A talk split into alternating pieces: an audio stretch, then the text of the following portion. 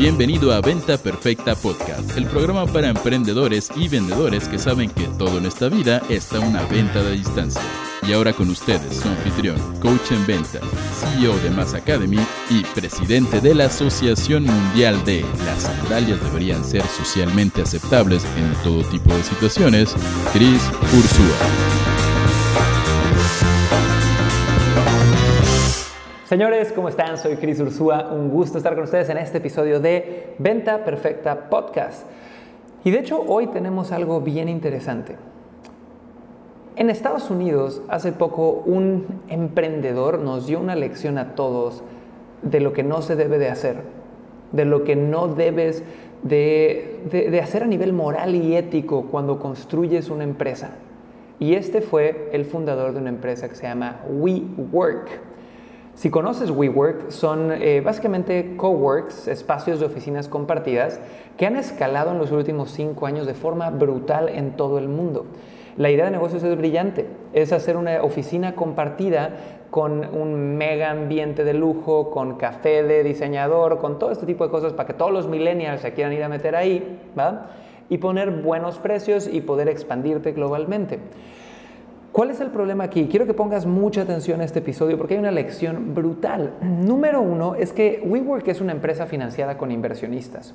Es una empresa eh, que ha estado escalando su negocio no a base de bootstrapping, que es algo que de hecho vimos, si no sabes qué es bootstrapping, ve el episodio número 41 de Venta Perfecta Podcast, Bootstrap versus inversión, ¿ok? Eh, esta empresa no fue bootstrapeada, no fue alguien así como que el, el, dueño dijo voy a vender y luego reinvierto, vendo y reinvierto. Esta es una empresa con rondas de inversión, es decir, hay fondos de inversión que le han metido millones de millones, de cientos de millones de dólares a crear este negocio, incluso cuando están en números rojos. No han nunca salido del hoyo todavía y siguen quemando dinero de inversionistas, que es lo que le pasa a muchas empresas que se van por un modelo de inversión en vez de un modelo de bootstrap. En vez de poder recuperar la inversión y empezar a hacer números verdes lo antes posible, por excusas o por naturalezas del producto o lo que sea, empiezan a quemar dinero de inversionistas. Ahora, ¿cuál es el problema con esto? Las rondas de inversión, disculpen, normalmente va ronda A, alguien mete un millón de dólares. Perfecto, la empresa crece tantito, pero bueno, oye, no hemos llegado al punto de retorno de inversión, no, somos, no nos podemos mantener todavía. Entonces voy con otro fondo de inversión o el mismo y ahora ronda B. ¿Y qué es lo que pasa? Los de la ronda A normalmente tienen, metieron el dinero muy esperanzados, los inversionistas, a la empresa. Pero ya después de un par de años que no ven claro, cuando llega la ronda B, para muchos de los inversionistas, oye, ahorita es cuando hay que bajarse el barco porque esto va a explotar, no, no ven claro. Y los que se quedan con el problema son los de la ronda B.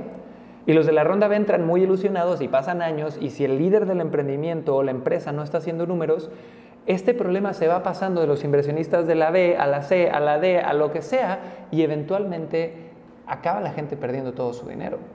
Eventualmente, si esta empresa se va a la bancarrota, si los inversionistas no, no, se ven ágiles, no es como que el dinero es gratis y salió de los árboles. Hay gente atrás, hay fondos de inversión, hay retirados invirtiendo, hay militares invirtiendo, hay gente invirtiendo plata, empresarios invirtiendo plata con la que juegan estos eh, emprendedores como el CEO de WeWork. Ahora, ¿Cuál es el reto? Es que WeWork era una empresa que perdía 2 billones de dólares al año. Piensen ustedes, ¿en qué otra época tú podías generar un negocio que perdiera 2 billones de dólares al año y tener inversionistas que le querían meter dinero? O sea, en ninguna otra época. Y el problema de verdad es que el CEO, en vez de procurar a la empresa y a los inversionistas, se procuraba más a sí mismo. ¿Ok? Y este es el problema más grave cuando un emprendedor, un vendedor empieza a tener todo este driver de ego donde dicen, oye, yo creé la empresa, pero bueno, ya es bronca de los inversionistas, mejor yo me empiezo a procurar a mí mismo. Y vean las cosas que hacía este tipo. Primero que nada, él tenía patentado el uso de la palabra we. La empresa se llama WeWork, tú creaste la empresa, pero yo a nombre personal patento el uso de la palabra we y para yo hacer lana, yo le vendo la palabra we a la empresa, a los inversionistas por 6 millones de dólares. Algunos de ustedes podrán pensar que igual esto es una buena movida, oye, se vio inteligente el que no transa no avanza, pero si al final una, te están pagando increíble, tú ya hiciste un montón de dinero y tu meta es generar una empresa y una economía que crezca y cuidar los miles de empleados, pues igual y podrías no querer lucrar de cada pinche centavo que hay allá afuera, ¿no? Aparte de eso, pidió prestado dinero de la empresa. Imagínense esta estrategia. Pidió prestado dinero de la empresa, le dijo a WeWork todos los meses, quiero sacar millones de millones de dólares, a título personal, él sacó esa deuda, compró oficinas en diferentes países y luego él a título personal se las rentó a la empresa. Señores, vean eso. Él solito se puso como intermediario para él hacer plata, ¿ok? Y cobrarle más y hacer menos rentable la empresa, que según sus inversionistas él tenía como prioridad hacer rentable y regresar el dinero a los inversionistas. Entonces, de nuevo, señores, no estoy diciendo que está mal tener estrategias fiscales o estrategias eh, donde tú puedas retener más ingresos de tu empresa. Nadie quiere nada más trabajar por crear una empresa, quieres trabajar por tener también tu patrimonio. Pero cuando tú le prometiste a tus inversionistas ser el líder de un negocio con el que le vas a dar retorno, y les vendes el uso de la palabra Wii por 6 millones de dólares, eh, en vez de comprar las oficinas directo a nombre de la empresa o lo que fuera, quieres hacer tú un negocio alterno con eso, ¿va? Y aparte de eso, otra cosa, vendió sus acciones de la empresa. Esto se cachó, que vendió todas sus acciones de la empresa, pero se quedó con derechos de control de la empresa. ¿Qué te dice eso de un CEO?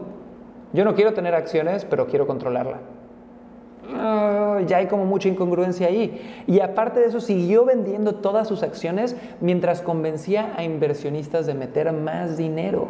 ¿va? Y saben qué es lo peor de todo, que obviamente esta burbuja del CEO de WeWork explotó en los últimos tres meses. Y ahora otro fondo de inversión entró a la jugada y solo para sacarlo de la jugada le van a tener que pagar 1.7 billones de dólares a este tipo. Entonces, millones de cientos de millones de dólares invertidos en WeWork, confiando en que una persona iba a hacer esto funcionar, en un equipo. Esta persona traiciona a todos, dice, yo voy por mi plata, me vale madre todo lo demás, en vez de jugar en equipo, se va el solito, y ahora tiene que llegar un fondo de inversión a pagarle para que se vaya, y aparte va a seguir cobrando 185 millones de dólares para asesorar a la empresa. Entonces, chicos, más que nada más quedarme aquí a juzgar al, CEO de WeWork, que seguramente es un tipo genial y talentoso, pero con una ética bastante jodida o con unas intenciones bastante jodidas, quiero, quiero contarles que la conclusión de todo esto son dos cosas. Una, que como todo en la vida, siempre hay un idiota arruinando todo para los demás. El emprendimiento tiene que ser un motor de bien. El, el emprendimiento es la forma más rápida de cambiar al mundo, más allá que cualquier gobierno, carajo que eso te quede claro. El emprendimiento social, el emprendimiento desde el amor, el emprendimiento desde el corazón, está aquí para cambiar al mundo si nosotros queremos. Esa es nuestra misión en Mass Academy, eso enseñamos en todos nuestros programas, ¿va? Pero siempre va a haber un idiota, siempre va a haber algo que, que, dé la, que dé la nota. Y él es muy idiota, pero es más idiota la persona que jura que todos los empresarios y todos los emprendedores son así por un tipo. Porque hoy en Latinoamérica tenemos un movimiento súper progresista de izquierda con unos tonos, no digo que todos sean así, pero con unos tonos anti-empresario y anti-emprendimiento bien enfermos. Y aparte de eso, tú ves Hollywood, y por ahí leí una estadística el otro día que decía que un niño antes de cumplir 15 años ya ha visto en Hollywood, en series, en películas, a empresarios o emprendedores o a gente en general matar por dinero al menos unas 15 mil veces. Imagínate eso. Entonces, súmale el movimiento socialista izquierdista latinoamericano, súmale los medios de Hollywood donde te dicen o te venden esta idea de que el empresario es malo y que el dinero hay gente que hace cosas muy sucias por eso. Si tú compras esa historia, somos más idiotas nosotros los que compramos esa historia que el CEO de WeWork. No creas eso. El emprendimiento es una fuerza de bien si tú lo quieres hacer así, pero depende de ti. Así que señores, este fue Venta Perfecta Podcast. Estuvo bueno el chisme de WeWork, de verdad. Espero que esto les haya agregado una pequeña lección del final, eh, ética, moral, de valores, de lo que sea. Cuéntenme qué opinan. ¿Lo hizo bien este tipo? ¿Lo hizo mal? Mándenme un mensaje a Instagram, a Facebook, salúdenme en mi próximo Facebook Live. Eh, y si no me están siguiendo ya en Spotify, en iTunes, déjenos por ahí un review, una calificación del podcast. Me encantaría saber si les está gustando o no. Y eso ha sido todo, señores. Me llamo Chris Ursúa y nos vemos prontito. Chao.